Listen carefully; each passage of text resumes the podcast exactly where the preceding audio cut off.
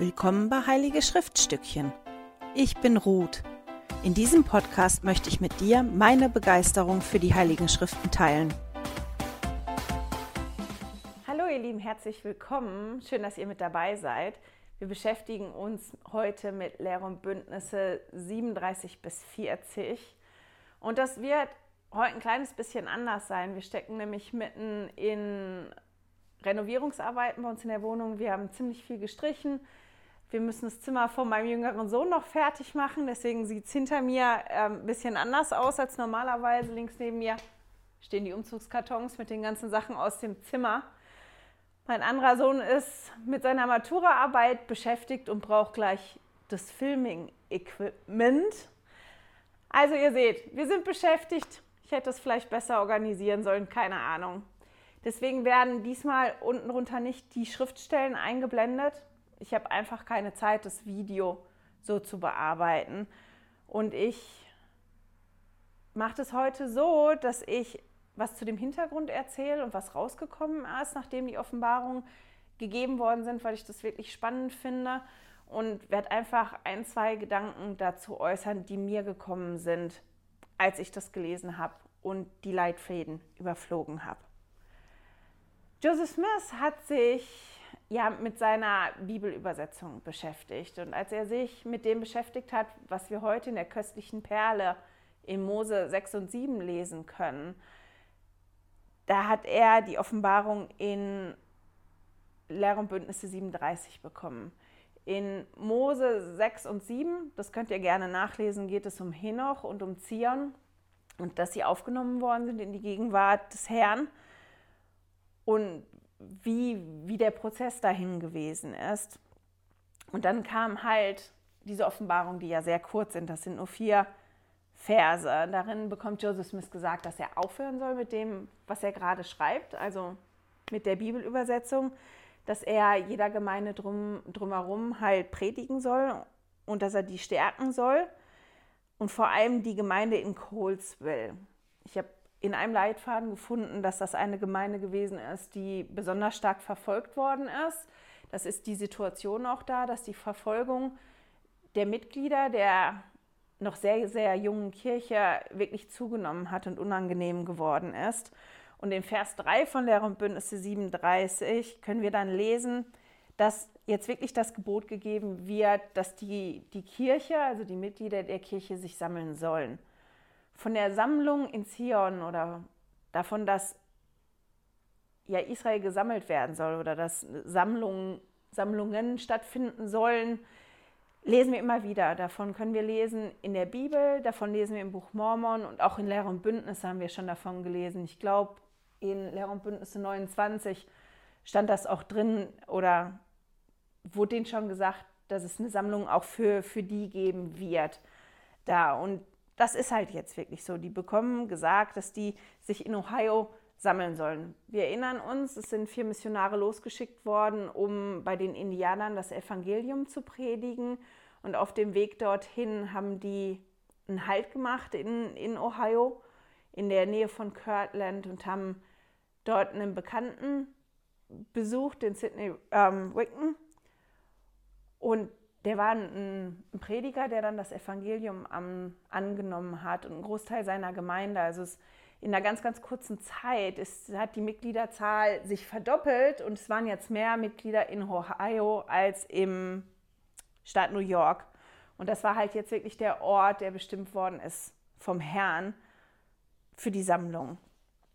Das hat natürlich Fragen aufgeworfen. Das wird es auch bei uns, wenn man gesagt bekommt, so, ihr sollt euch jetzt sammeln. Ein paar Tage nach dieser Offenbarung wurde eine Konferenz, haben die eine Konferenz gehabt, wo den Mitgliedern auf der Konferenz gesagt worden ist, auch, dass die sich sammeln wollen. Und natürlich waren die Fragen groß, wie, wie sollen wir uns sammeln, wie soll das laufen, wie geht das, warum. Und auf dieser Versammlung hat Joseph Smith dann die Offenbarung in Lehre und Bündnisse 38 bekommen. Und die ist ganz spannend auf verschiedene Art und Weisen. Die ist ganz voll. Wir lesen da drin, warum die sich sammeln sollen, wie sie vorgehen dabei. Ich finde sehr faszinierend, wie konkret der Vater im Himmel ist, ähm, beziehungsweise Jesus ja ist, der hier spricht, mit den Anweisungen, die er gibt. Da sind ja ganz, ganz konkrete Sachen drin, wie etwas organisiert werden soll. Die bekommen da gesagt, warum sie weggehen sollen. Und ich habe halt mit Ansgar gesprochen darüber, weil er hat das gelesen und ich habe halt gefragt, was ist denn bei dir so hängen geblieben, welches Gefühl? Und er hat dann ja gesagt, ja, es ist ja faszinierend, wenn man das bekommt. Und er hat sich halt, ähm, ich weiß gar nicht mehr, wie das genau war, ob er gesagt hat, er hat sich die Frage gestellt. Auf jeden Fall hat er dann gesagt, man kann sich ja die Frage stellen, hätte ich das auch gemacht? Wäre ich bereit gewesen, wenn ich die Offenbarung bekommen hätte, die da gewesen ist, meine Sachen zusammenzupacken und umzuziehen? Ich glaube, das waren knapp 500 Kilometer weiter weg. Ohio war dünner besiedelt als jetzt der Staat New York und die wussten nicht so viel darüber. Wie ist das da gewesen? Ist der Boden auch so ertragreich wie hier? Wie ist die Situation da? Also, das war wirklich ein Umzug ins Ungewisse. Und er hat halt gesagt, ja, für ihn stellt sich halt die Frage, hätte ich das gemacht? Wäre ich umgezogen, so in dieses Ungewisse? Und ich finde das total interessant, weil ich habe diese Frage auch gefunden in einem Leitfaden und ich weiß, dass das oft, wenn das Thema ist in, in der Kirche, in Klassen, dass diese Frage gestellt wird. Und ich bin immer ein bisschen irritiert, weil ich immer denke, das ist gar nicht die Frage. Das ist natürlich ein tolles Gedankenspiel, das ist ein toller, tolles Gedankenexperiment, aber das ist gar nicht die Frage, die wichtig ist, für mich persönlich zumindest, weil ich nicht in der Zeit gewesen bin. Das ist keine Frage, die sich mir stellt, sondern die Frage, die für mich wichtig ist, wenn es jetzt darum geht, und das ist das, worum es mir immer geht, wenn ich die Schriften lese, wie kann ich das, was ich gelesen habe, für mich anwenden? Warum ist das, was ich lese, für mich heute noch wichtig? Was nehme ich mit heute dafür? Und wenn ich mit dem Grundgedanken da dran gehe, dann ist die Frage, wäre ich bereit gewesen, da umzuziehen? Wäre ich bereit gewesen, nach dieser Offenbarung zu gehen, nach Ohio und dann später noch in den Westen? Gar nicht die Frage für mich, die wichtig ist. Deswegen bin ich wahrscheinlich immer irritiert, sondern die Frage, die heute für mich wichtig ist, ist, bin ich bereit, die Dinge zu tun, die heute gesagt werden vom Propheten für mich? bin ich bereit, die Gebote zu halten. Und zwar nicht nur Teile von den Geboten, sondern die ganzen Gebote. Wenn ich vom Propheten aufgefordert werde, bestimmte Dinge zu tun, bin ich bereit, das zu tun oder bin ich nicht bereit, das zu tun? Wann fällt mir das leicht, der Aufforderung zu folgen und wann fällt mir das nicht leicht? Wann, wann ist das extrem schwierig für mich, das zu machen? Und ich finde, gerade mit dem Propheten, den wir im Moment haben, ähm, kann man sich ziemlich gut selber reflektieren, weil der ja seit ein paar Generalkonferenzen uns wirklich immer wieder auffordert, bestimmte Dinge zu tun. Wir haben mit ihm eine ganze Änderung in ganzer, also Wortfindungsstörung heute wieder, einige Änderungen in der Struktur, wie, wie die Kirche, also wie die Sonntage organisiert sind und welches Programm wir machen, erlebt. Aber wir haben auch andere Aufforderungen bekommen, die der Prophet wirklich ausgesprochen hat. Sind wir den Aufforderungen gefolgt? Wenn ja, in welchem Maß? Und wenn nicht, warum nicht? Und wenn wir das gemacht haben, was hat uns das gebracht? Wie hat uns das weitergebracht, dieser Aufforderung zu folgen? Und wenn ich jetzt gucke, von der vorletzten Generalkonferenz, also die letzte war ja letztes Wochenende, ähm, von der davor, da sind wir aufgefordert worden, uns mit den Verheißungen für Israel auseinanderzusetzen. Und das war ganz spannend. Hätte ich mich nicht zumindest ein bisschen damit auseinandergesetzt und wäre der Aufforderung des Propheten nicht zumindest ein bisschen gefolgt, also mich damit auseinanderzusetzen, würden mir bestimmte Sachen gar nicht auffallen, die mir auf einmal auffallen. Zum Beispiel, wenn ich jetzt Lehre und Bündnisse 38 lese, dass mir auffällt, wie viel davon die Sprache ist, wie die Sprache auch ist, wenn gesprochen wird von den Verheißungen. dass da auch einige, wie, also nicht wie Verheißungen, dass da auch einige Verheißungen drin sind und dass die Formulierungen sehr, sehr ähnlich sind. Oder jetzt letztes Wochenende bei der Generalkonferenz, in wie vielen Ansprachen vorgekommen ist, dass der Herr bei uns ist oder dass der Herr mitten unter uns ist. Da gab es so verschiedene Formulierungen. Aber ich war ganz erstaunt darüber. Ich habe den Ansgar mal angeguckt und habe gesagt, hast du mitbekommen? Der, der Nächste hat das auch gesagt. Und das wäre mir nie aufgefallen, wenn ich mich nicht damit auseinandergesetzt hätte zum Teil und probiert hätte, ja der Aufforderung des Propheten zu folgen.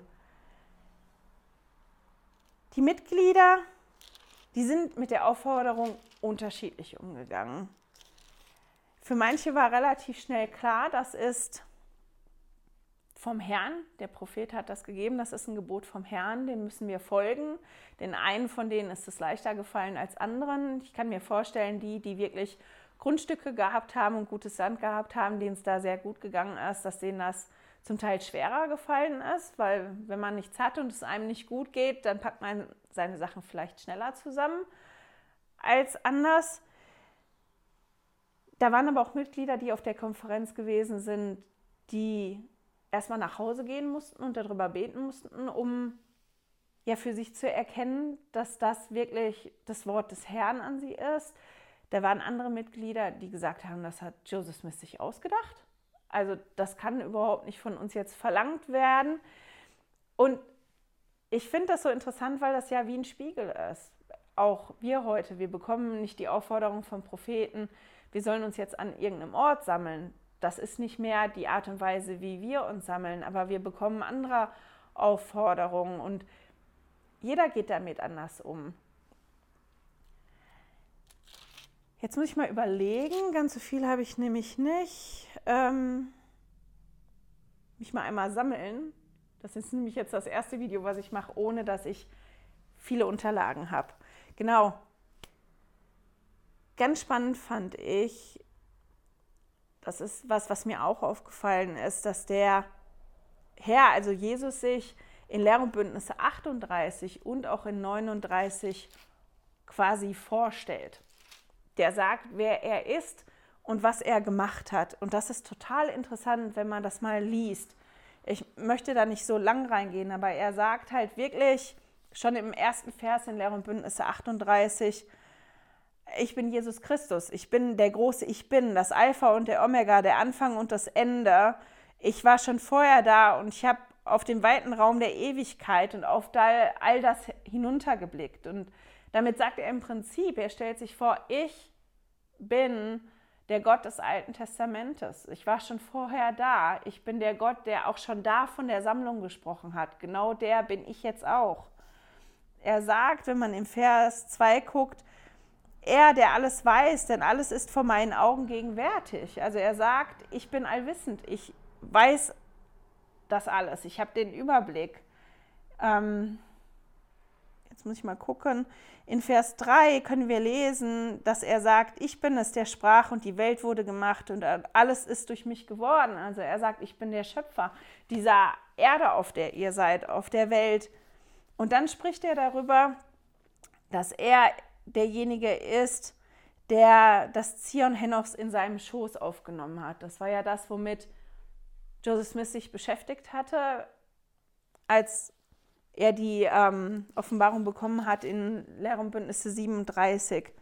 Und ich finde das schon spannend, auch in 39 kann man sich das mal angucken, wie Jesus sich da vorstellt, dass er sich so vorstellt. Und ich habe mir halt Gedanken gemacht, ich habe mir wirklich für mich persönlich Gedanken darüber gemacht, wann fällt es mir schwer, Geboten oder Aufforderungen zu folgen, in der Kirche oder ganz allgemein, und wann fällt es mir leicht oder leichter. Und für mich ist es leichter, wenn ich weiß, von wem kommt das und wenn ich weiß, warum ich das machen soll. Und das können wir hier in Lehren Bündnisse 38 lesen, dass der Herr sich vorstellt und nochmal daran erinnert, wer er ist und was er gemacht hat und dass er allwissend ist. Und später noch in, in Jetzt muss ich mal gucken, ob ich das finde. Dass er halt dann auch sagt in Vers 7, meine Augen ruhen auf euch, ich bin mit, mitten unter euch und ihr könnt mich nicht sehen. Also, dass er nochmal sagt, ich weiß alles und meine Augen ruhen auf euch und ich bin mitten unter euch, auch wenn ihr mich jetzt gerade nicht sehen könnt. Das ist oft so, dass ihr mich nicht sehen könnt, aber ich bin trotzdem mitten da. Und das sind Dinge, die er sagt. Er sagt auch noch nachher mal in Vers 33, ich werde sie führen, wohin auch immer ich will, und keine Macht wird meine Hand zurückhalten. Also ich bin derjenige, der, der euch führt und keiner ist da, der mich zurückhalten kann. Ich mache das gut und ich werde das gut machen. Das ist das, was er den wirklich nochmal bestätigt und nochmal sagt. Und das ist etwas, was mir hilft, bestimmte Dinge zu machen. Wenn ich weiß, ich bin da nicht alleine drin, sondern der Vater im Himmel hilft mir und Jesus hilft mir auch und die sind mitten bei mir und ich kann mich darauf verlassen. Und er erklärt ihnen auch, warum sie sich woanders sammeln sollen, nämlich zu ihrer eigenen Sicherheit, weil es nicht mehr sicher ist in New York, weil die Verfolgung dazu nimmt und ja, weil zusammen Dinge besser sind manchmal und einfacher sind, wenn man nicht ganz, ganz alleine dasteht. Dass das so die Gründe sind, warum die sich sammeln sollen. Nichtsdestotrotz war das nicht einfach. Die sind losgezogen in verschiedenen Trupps. Ähm, die haben sich das zu Herzen genommen, was in Lehrer und Bündnis 28 gesagt worden ist, dass die danach gucken sollen, dass auch die, die wenig Geld hatten, die, die arm sind, die Möglichkeit haben, die Reise anzutreten, dass die eins sein sollen, dass sie sich gegenseitig unterstützen sollen. Und da waren wirklich Gemeinden, die zusammen losgezogen sind. Joseph Smith ist mit Emma im Schlitten gefahren. Emma war schwanger mit Zwillingen. Die war vorher sehr, sehr krank und ist trotzdem mitgefahren. Die sind angekommen und die anderen sind als Gemeinden losgezogen. Und im Leitfaden von Komm und folge mir nach für den Einzelnen und die Familie ist eine tolle Karte, wo man sehen kann, wie die verschiedenen Gemeinden losgezogen sind, wann die losgezogen sind. Und eine, ein Trupp wurde von der Mutter von Joseph Smith angeführt und das ist eine ganz, ganz spannende Geschichte. Oder man kann halt auch da sehen, selbst als die Mitglieder sich entschieden haben, ja, dieser Aufforderung, diesem Gebot Folge zu leisten und sich zu sammeln in Ohio, dass auf dem Weg dahin natürlich jeder anders damit umgegangen ist, weil jeder anders ist vom Typ her und weil jeder auch woanders steht auf dem Weg, den er läuft. Und die Mutter von Joseph Smith, die hat halt den einen Trupp angeführt und das ist total toll. Das ist eine Geschichte, die sind halt in Buffalo angekommen und das war ja Winter, es war eiskalt und der Hafen war zugefroren. Die sind nicht weitergekommen und die mussten warten, dass dieses Eis bricht vom Hafen. Die Emma, die ist dann losgezogen, um einen Ort zu finden für die Mütter mit kleinen Kindern und für die ganz Alten, der gemütlicher ist als da, wo die gewesen sind. Und es war nicht einfach, weil die waren nicht die einzigen, die da gewesen sind. Und die hat aber nachher wirklich einen Ort gefunden bei einer älteren Witwe, meine ich. Jetzt muss ich mal nachgucken.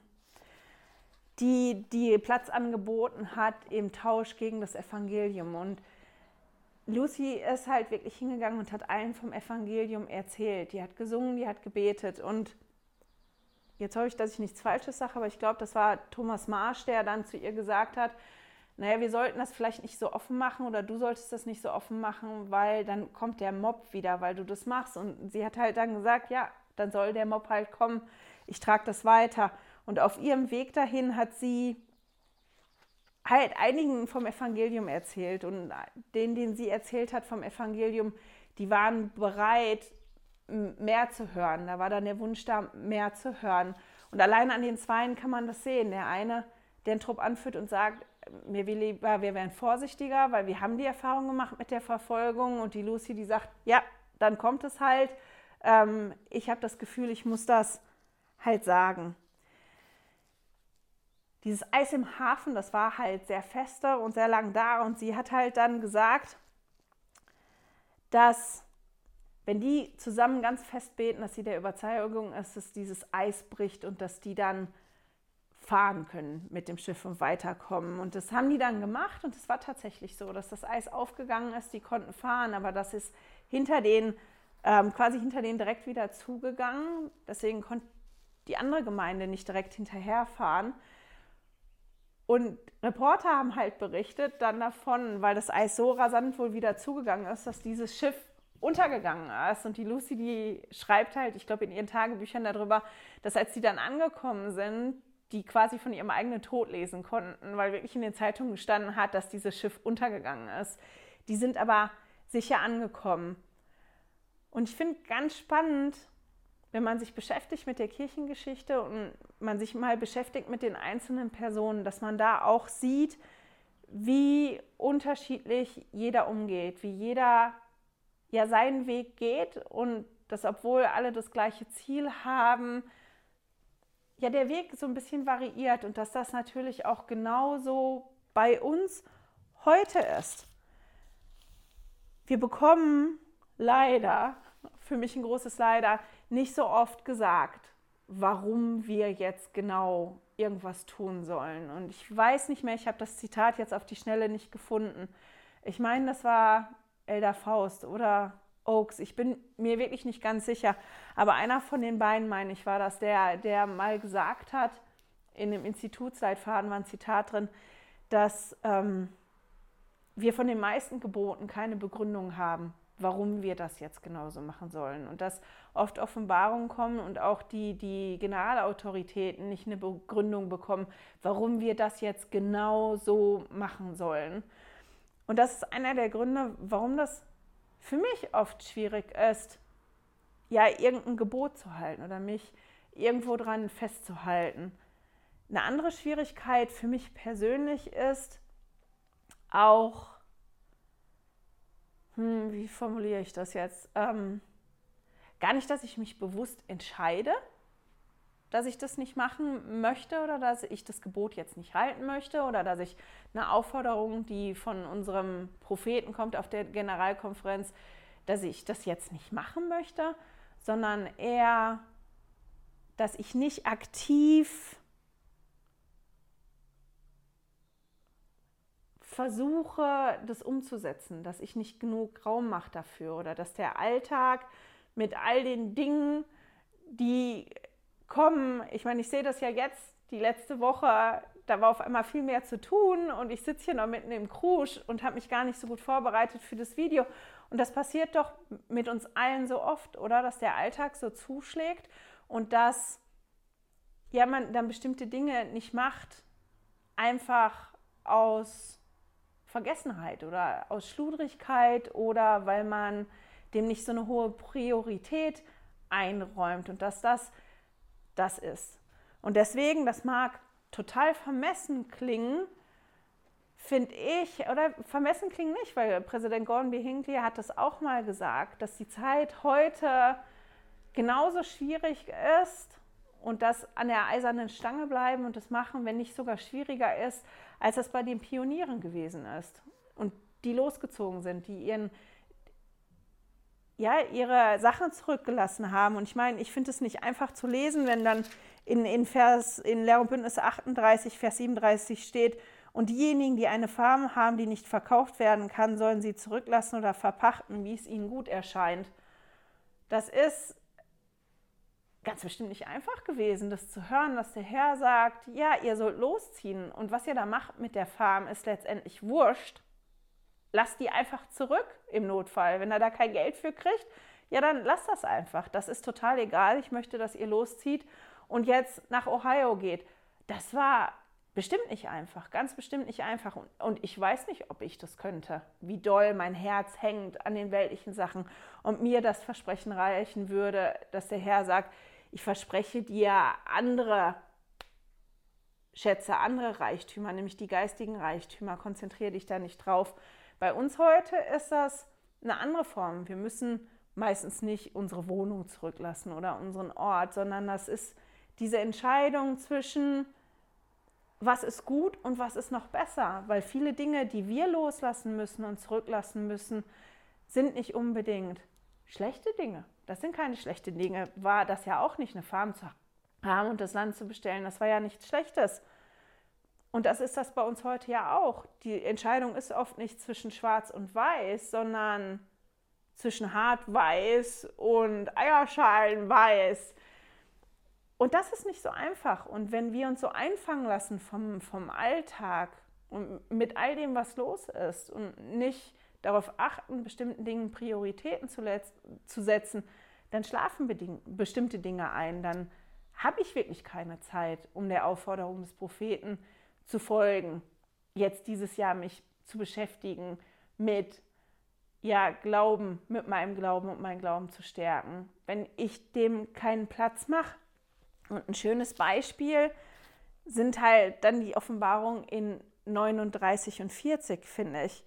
Das ist auch ein Prediger, der heißt James, jetzt muss ich nachgucken nach dem Nachnamen, James Coville, der war, meine ich, Methodistenprediger, der unglaublich gläubig gewesen ist und der, als er die Offenbarung in Währung Bündnisse 39 bekommen hat, dass in Vers 8 steht, dass der Herr ähm, dann sagt, dein Herz ist jetzt zu dieser Zeit vor mir recht. Und der wirklich den Wunsch gehabt hat, ja, dem Herrn zu folgen und die Dinge zu machen, die der Herr sagt. Und dann lesen wir in, in Lehr und Bündnisse 40, und das war wirklich nur ein paar Tage später, ich habe verschiedene Quellen. Manche haben gesagt, das war ein paar Tage später, manche haben gesagt, das war direkt am nächsten Tag. Später, ich weiß es nicht, aber die zwei Offenbarungen kamen halt sehr, sehr nah einander. Dass Joseph Smith und Sidney Ricken da gesagt bekommen, dass, dass das Herz zu dem Zeitpunkt zwar recht war bei 39, aber dass er sich entschlossen hat,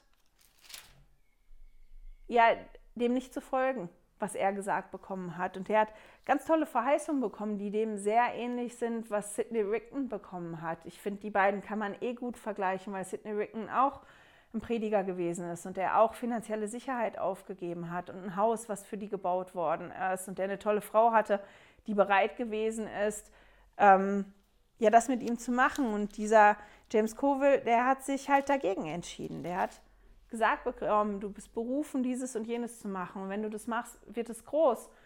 Und da sehen wir wieder, wie wichtig die Entscheidungsfreiheit ist. Und das ist ja auch das, was der Herr sagt in Lehr und Bündnis 37, ganz am Ende.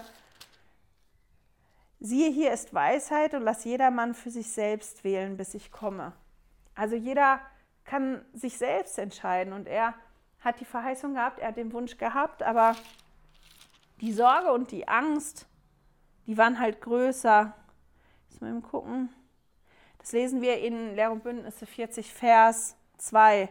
Und er empfing das Wort mit Freuden, aber sogleich versuchte ihn der Satan und die Furcht vor Verfolgung und die Sorgen der Welt ließen ihn das Wort verwerfen. Und das ist bei uns auch oft so, aber ich finde gar nicht so klar. Aber vielleicht war das für den James Coville auch gar nicht so klar weil das ja teilweise nur Nuancen sind und das so schwierig ist,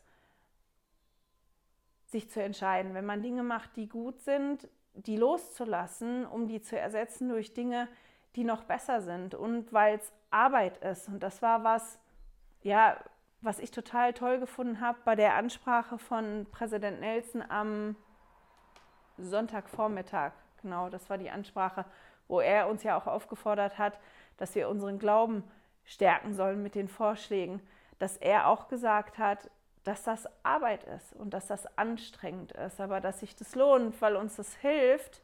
Unser Glaube, wenn der Senfkorn groß ist, hilft uns, unsere inneren Berge zu versetzen. Und ich finde das ganz interessant und ganz spannend und ja, aber auch anstrengend. Ich bin manchmal so müde die Dinge immer so zu machen. Ich habe manchmal das Gefühl, ich würde gerne jetzt einfach, ich hätte jetzt gerne eine Pause. Ich würde jetzt gerne so auf Pause stellen. Und deswegen ist es, glaube ich, so wichtig, dass wir halt mit dem Vater im Himmel zusammenarbeiten, um zu erkennen, was ist für mich jetzt gerade wichtig. Weil wenn so viele Dinge kommt und man dann so müde wird und man dann schneller läuft, als man eigentlich Kraft hat, dann kann man so wenig machen dann an irgendeinem Punkt. Jetzt werde ich, glaube ich, war das jetzt logisch? ich bin auch müde. Nein, für mich war das einfach nochmal eine Bestätigung, dass das Arbeit ist, dass das aber für mich extrem wichtig ist, mit dem Vater im Himmel immer in Verbindung zu sein und für mich zu um entscheiden zu können, was sind die Dinge, die für mich persönlich jetzt für, für mich persönlich jetzt gerade wichtig sind. Was ist das, worauf ich mich jetzt konzentrieren soll? Was sind die Dinge, die wichtig sind und was sind die Dinge, die noch wichtiger sind? Woran soll ich mich festhalten und was soll ich loslassen, um mich dann an noch besserem festzuhalten? Weil ich kann das gar nicht alleine. Ich habe den Überblick nicht. Und deswegen fand ich das so toll und deswegen hat mich das wahrscheinlich auch so beeindruckt und ist mir so entgegengesprungen, dass Jesus sich in 39 und in 38 vorgestellt hat und gesagt hat, wer er ist und dass er dann nochmal ganz klar gesagt hat, ich bin der, der alles weiß, denn alles ist vor meinen Augen gegenwärtig und meine Augen ruhen auf euch, ich bin mitten unter euch und dass das eine Stütze ist, auf die ich mich wirklich stützen kann. Der weiß das, der hat das im Blick und der kann es kontrollieren, ich nicht. Und das ist was, woran ich mich immer erinnern muss, das in Anspruch zu nehmen. Ich würde euch mit, auch mit Aufforderung in die nächste Woche schicken, nichts Großes, aber vielleicht, während ihr das lest und euch damit beschäftigt, könnt ihr euch ja mal Gedanken machen darüber, wann fällt euch das leicht, die Gebote zu befolgen und Aufforderungen des Propheten zu befolgen und wann ist das schwierig für euch. Und dann, wenn man weiß, was schwierig ist, dann kann man da vielleicht besser dran arbeiten. Und euch vielleicht nochmal die Ansprache anzuhören von Präsident Nelson, von der ich gerade erzählt habe, weil ich glaube, dass jedem von uns es gut tut, am Glauben zu arbeiten und dafür zu sorgen, dass der Glaube von uns wächst und gestärkt wird. Ich werde die Ansprache auf jeden Fall im Newsletter verlinken. Das war's. Doch viel, viel länger geworden, als ich eigentlich gedacht habe, dass es werden würde. Ich hoffe, ihr habt eine schöne Woche. Ich hoffe, dass ihr, ihr den Vater im Himmel spüren könnt in eurem Leben und dass ihr spüren könnt, dass ihr geliebt werdet. Und ich hoffe, dass wir es schaffen, mehr Raum zu machen für den Vater im Himmel und Jesus, dass die wirken können in unserem Leben. Genau, das war's. Ich hoffe, wir hören und sehen uns nächstes Mal wieder. Hey, danke fürs Zuhören. Dieser Podcast ist die Audiospur von meinem YouTube-Video. Wenn du mich also nicht nur hören, sondern auch sehen möchtest, findest du mich auf YouTube unter Heilige Schriftstückchen. Melde dich auf www.heiligeschriftstückchen.ch für meinen Newsletter an und erhalte Zitate und Links passend zu jeder Episode. Außerdem findest du mich auf Facebook und Instagram, auch unter Heilige Schriftstückchen. Auf Instagram allerdings mit UE statt mit Ü.